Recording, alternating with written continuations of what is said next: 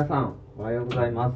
今日もスタートしました。教師5.0ラジオパーソナリティのブック先生です。僕は現役の教師です。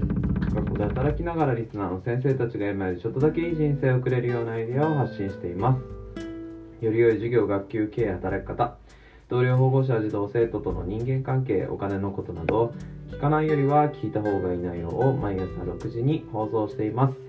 通勤の後から10分間聞き流すだけでも役立つ内容です。一人でも多くのリスナーの先生たちと一緒に良い教師人生を送ることが目的のラジオです。今回のテーマは返事の正しいやり方っていう話をしたいと思います。今日はですね返事についてお話をしたいと思います。先生方は何かを言われた時の返事どういうふうにしているでしょうか？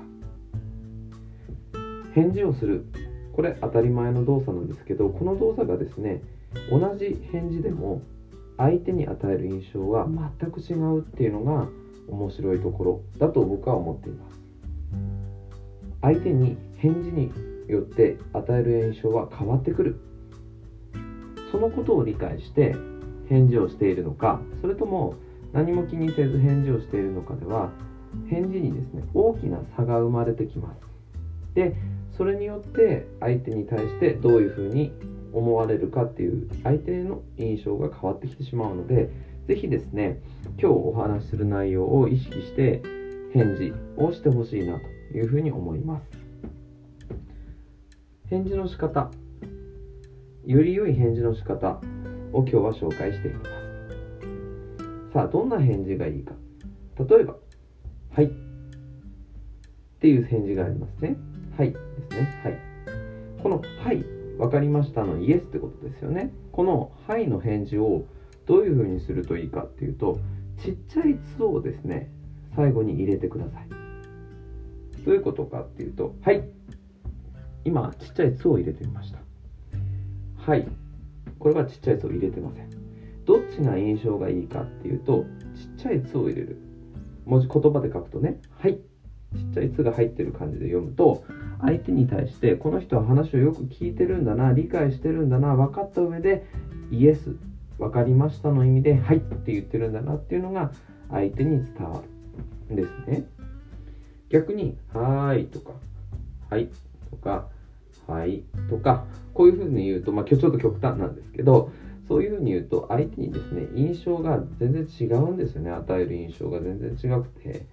そういう返事をしてしまうと今度は相手にとっては何この人は考えているんだろうっていうふうに不安になってしまう。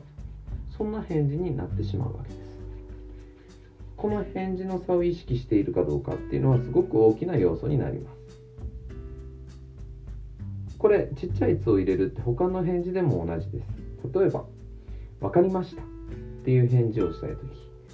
この言葉を言いたい時「分かりました」っていうのと「分かりました」っていうのとでは全然相手に与える印象って違うんですよね。わかりました。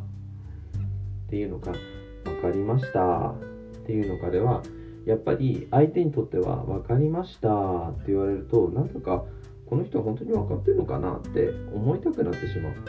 ところってあると思うんですよね。はい。そういうふうな意識を持って返事をするってことは大事になってきます。どんな時でもですね、ちっちゃい「つ」を入れていくってすごく大事です。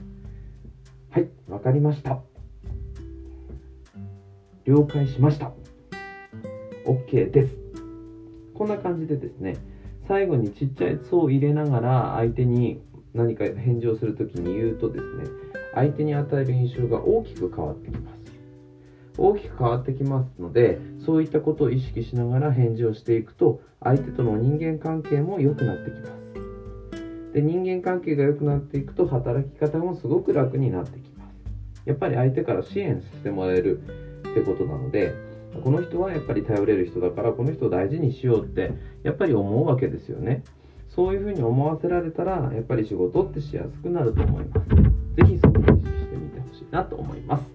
今日は返事についてお話をしました。返事は最後にちっちゃい「つ」を入れて返事をする。はい。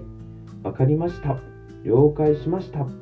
このようにちっちゃい「つ」を入れて言うと相手に与える印象すごく良くなるよっていう話でした。じゃあ今日はこの辺で起立例着席さようなら。また明日。